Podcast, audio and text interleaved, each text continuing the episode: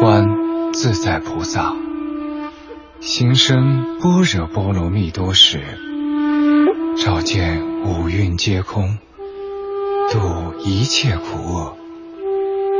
舍利子，色不异空，空不异色，色即是空，空即是色，受想行识，亦复如是。舍利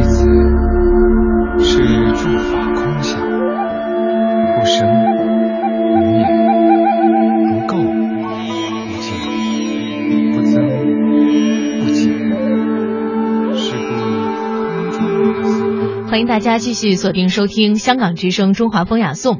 刚才我们听到的这样的一段话呢，是来自于最近的一部电影，就是黄晓明主演的《大唐玄奘》啊。嗯讲述的呢也是历史上的唐朝高僧玄奘历时十九年，不畏艰难险阻，前往天竺取经的传奇故事。而玄奘的面目呢，不简单是当年周星驰电影当中那个落座的老和尚，其实更是一位勇往无前的一位勇者。那在今天节目的下半时段，我们就共同来了解一下玄奘的人生经历。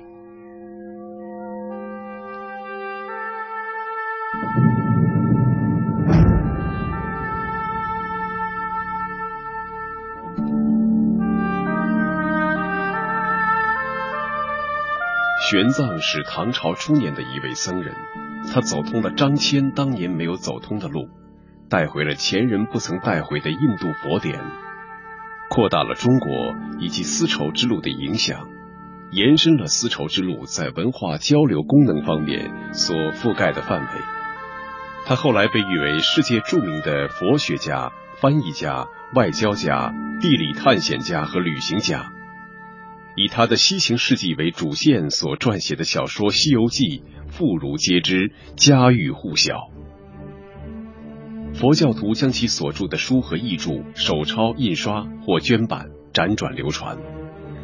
历代大藏经都有所收。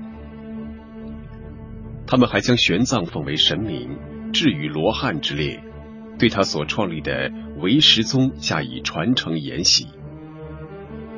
今天的历史传奇为您讲述大唐高僧玄奘。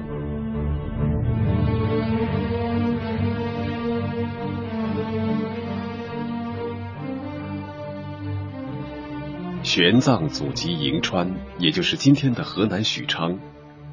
在历史记载中存有他家的世系。银川陈家是汉末太丘令陈仲公之后。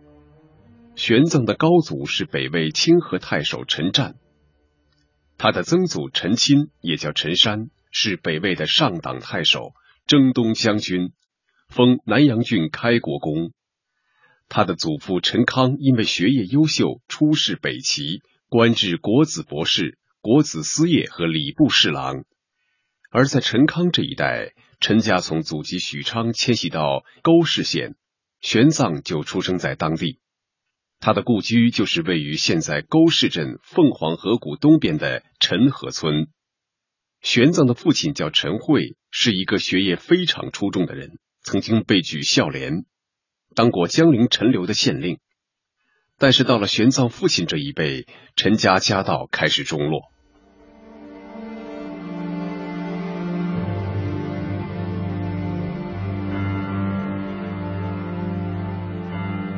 玄奘出生的时代，正是佛教在中国广泛传播流行的时代。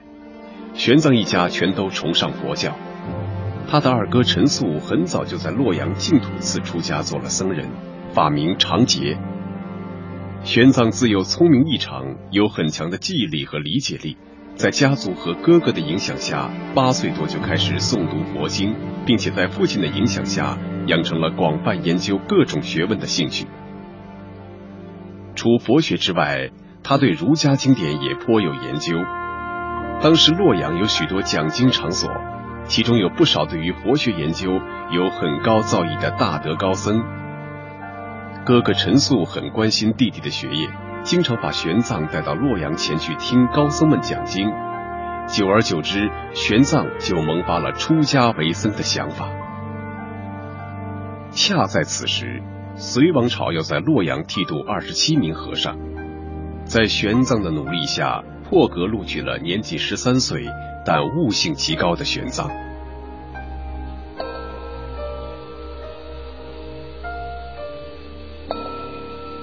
据历史记载，玄奘十三岁出家，一直到十九岁之前，都完全生活在洛阳非常浓郁的佛教氛围中，没有离开过一步。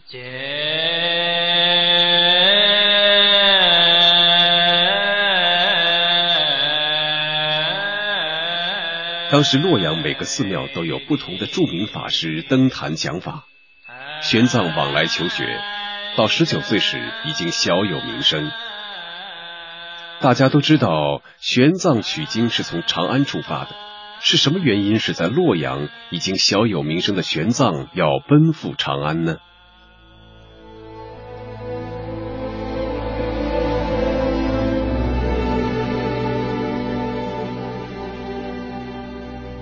在玄奘十九岁的时候，也就是公元六百一十八至六百一十九年间，隋朝的暴政引发了大规模的农民起义，东都洛阳以及周围的一些地方成为战场。由于战乱，玄奘在洛阳是待不下去了，便与他的二哥长捷法师一起西奔长安。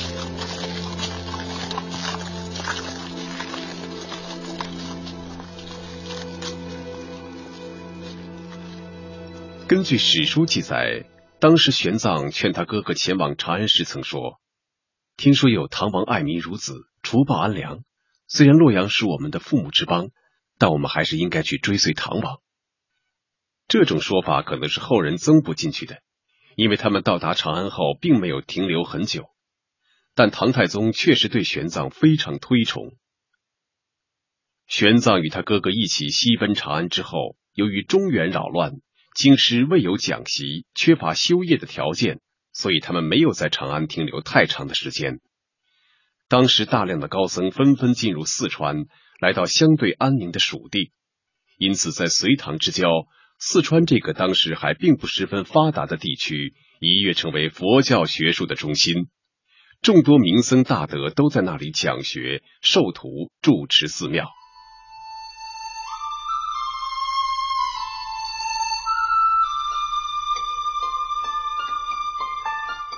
经过长途跋涉，在大约二十岁时，玄奘也到达了成都。根据记载，在这段旅程中，玄奘也是一路求学，这种好学的精神在他身上得到了充分的体现。到了成都以后，玄奘更是如饥似渴的学习佛典。他的声名原本只在洛阳传扬，而当四川形成一个佛教中心，全国各地的名僧都从四面八方汇集而来时，玄奘的声名又进一步在佛教界内传扬开来，并得到一些高僧的高度赞扬和认可。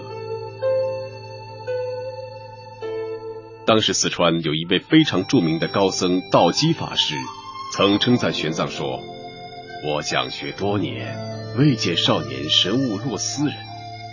一个少年僧人能得到高僧如此称赞，应该是不多见的。”如果玄奘满足于此，他完全可以就此在这个天府之国安居下来。但玄奘不甘心于此，决定离开四川，重返长安。这其中想必也有几重考虑：第一，长安毕竟还是唐王朝的国都，与政治、文化乃至佛教都具有它不可替代的地位；第二，要成为一个具有全国性影响力的僧人，仅仅扬名在吴蜀、荆楚这些南方之地肯定是不够的。这其中也可反映出玄奘兄弟二人气度上的不同。他的哥哥在四川当地声名鹊起之后，非常满足，不打算再回长安，并屡次劝阻玄奘，让他安心留在四川。但玄奘在二十四岁那一年，终于不顾兄长的劝阻。与商人结伴泛舟而行，绕道往长安方向走去。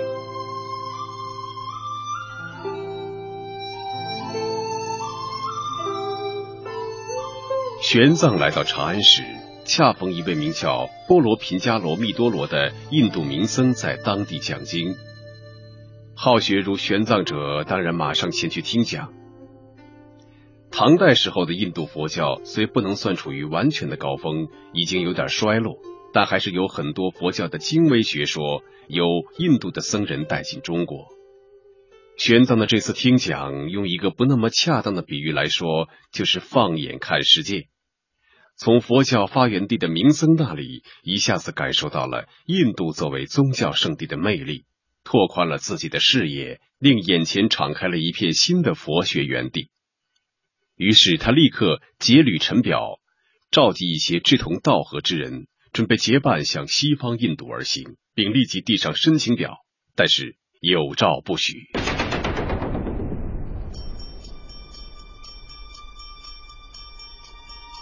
玄奘最初准备西行求法之时，正是唐朝刚开机没多久，国基未定，国政新开，是禁止国民出境的。虽然唐朝的许多高官实际上都是胡人或非汉族人。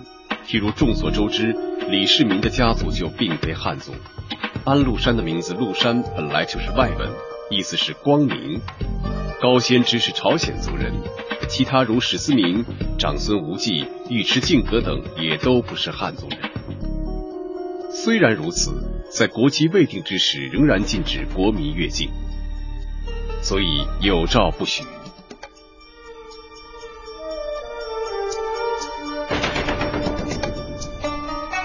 玄奘西行求法的请求没有得到官方的许可，也没有得到过所。过所可以理解成今天人们使用的护照，古代称过所。当时没有官家公文出境，就等于是偷渡。因此，在得不到过所的情况下，玄奘的旅伴都退缩了，唯独他不屈不挠，仍然准备西行求法，到遥远的印度去探求佛学的真谛。玄奘开始有意识的到处去找老师学习梵文。当时从长安去印度，途经我国新疆及中亚、西亚。由于于田有于田语，烟起有烟起语，楼兰尼亚讲的又是另外一种语言，无法沟通。而当时的梵文则有点像后来中世纪欧洲的拉丁文，实际上是某种通行语言。所以玄奘在长安四处找梵文老师学习梵文。与此同时，玄奘也非常清楚西行之路充满艰险，对西行者的体力乃至精神都有严酷的考验，因此他也开始有意识地加强体力上的锻炼，跑步、登高、骑马。其次还要尽量的开始少喝水，因为他知道西行一路都是沙漠，找水非常困难，必须要事先调整好自己的身体状况。我们现在所见到的玄奘西行的形象，大多是他身背一个类似登山包的形象，而并非手持锡杖。那个登山包中便存放着他沿途的生活必需品，包括露营用具和种种琐碎的东西。例如，僧人为了防止喝水时将水中微生物一起喝进肚子，造成无意间的杀生，必须随身携带过滤网。按佛教戒律，僧人不带滤网，不得离开居住地超过二十里。而这样的滤网制作起来也并不简单，要用五尺的绢将两头折叠，再在中间加上撑架。无论精神还是肉体，玄奘都开始做各种各样的准备，下定决心，即使有诏不许，没有同行的旅伴，孤身一人也要远行万里到印度去，只苦于一直找不到合适的机会离开长安。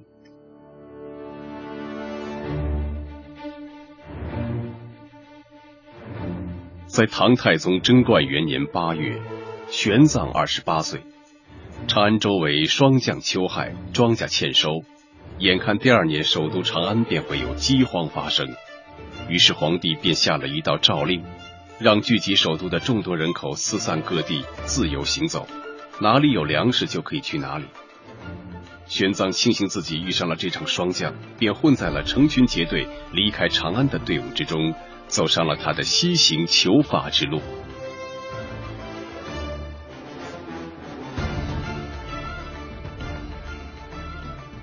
玄奘离开长安，到了瓜州，先是被李昌捉住，后来因李昌是信佛之人，所以把玄奘放了。玄奘被放之后，去一座庙里求佛，偶然遇到一名胡人，名叫石盘陀。石盘陀希望请高僧为他受戒，让他成为居士。于是就请玄奘帮他受戒。当他得知玄奘要远赴印度求法，心中十分敬仰，发誓要帮助玄奘，随师傅玄奘前往印度。但经过几天的日夜兼程，石盘陀怕玄奘在五峰被擒，而把他供出来。因为当时的法律规定，帮人偷渡是有罪的，他怕惹来杀身之祸，竟产生了杀师叛逃的恶念。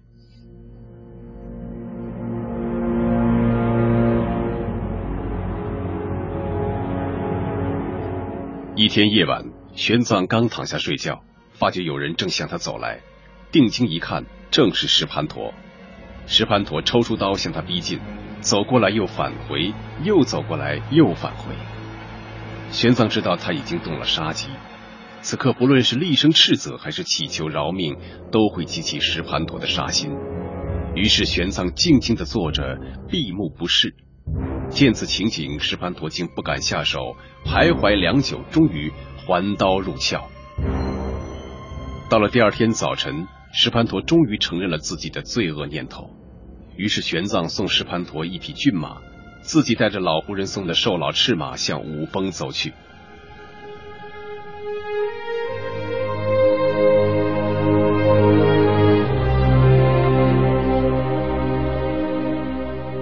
玄奘法师经过两年的艰难旅程，到达印度之后，拜在著名的那兰陀寺百岁高僧戒贤法师门下，刻苦参研佛法。数年间精通了经藏、律藏、论藏，因此被尊称为三藏法师。但也因此招来了印度一些僧人的嫉妒。一天，一名顺势外道自以为学问高深，无人可及。于是，在纳兰陀寺门前贴出五十条疑难经义，自称如果任何人能够破解的其中一条，就立即将自己的头颅砍下。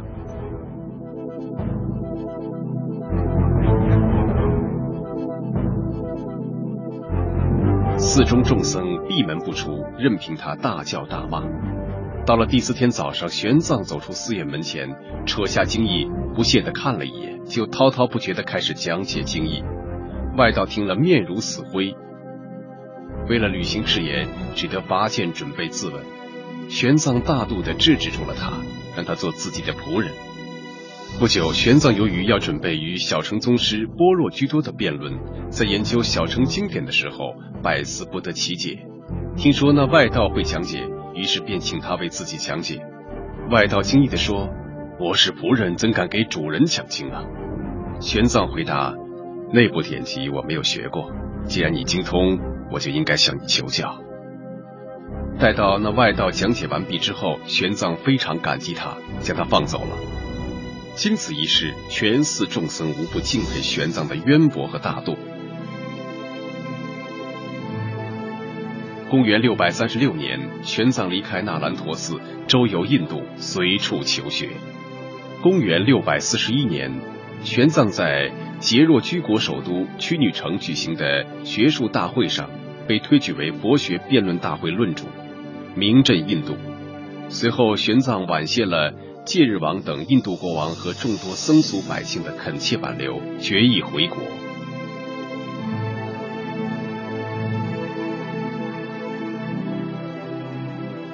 玄奘西行求经十八年，历经千难万险，九死一生，长途跋涉五万余里。根据历史的记载，玄奘在这段路上，由于劳累、饥渴、缺水以及精神上的高度紧张，曾一度出现严重的幻觉。在荒无人烟的沙漠里，感觉到身边不断出现一些莫名其妙的东西，例如一支军队、随风飘扬的旌旗，甚至会听到号角、军乐等各种各样的声音。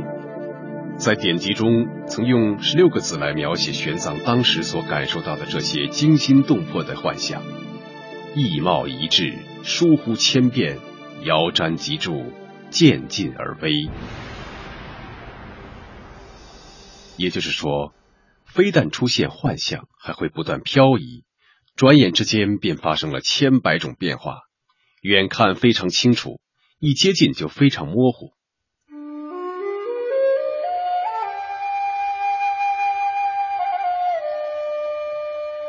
公元六百四十五年，玄奘终于在四十六岁时回到了长安，受到朝廷和百姓的热烈欢迎。当年二月，在洛阳拜见了唐太宗，随后在长安弘福寺开始了规模宏大的译经活动。第二年，玄奘在弟子的记录整理下，完成了关于记述西域和印度地理、历史、风土人情的游记《大唐西域记》十二卷。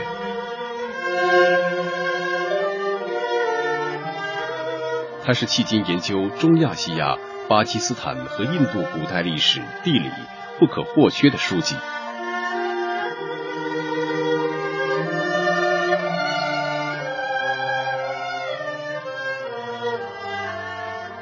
公元六百四十八年，唐太宗为了表彰玄奘的功德，亲自撰写了长达七百多字的《大唐三藏圣教序》，由书法家褚遂良书写，刻在碑石上。长安慈恩寺落成，玄奘奉旨入住，专心译经，并于寺内西院开始营建大雁塔，以收藏从印度带回来的佛经、佛像等。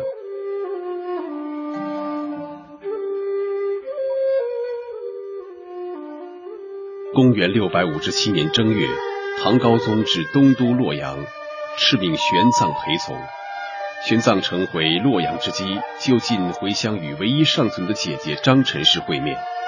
这是他自公元六百一十七年离家后首次回到家乡。在姐姐的帮助下，玄奘至父母坟前祭扫拜谒，并求得高宗批准，改葬父母双亲的坟冢至故居西园。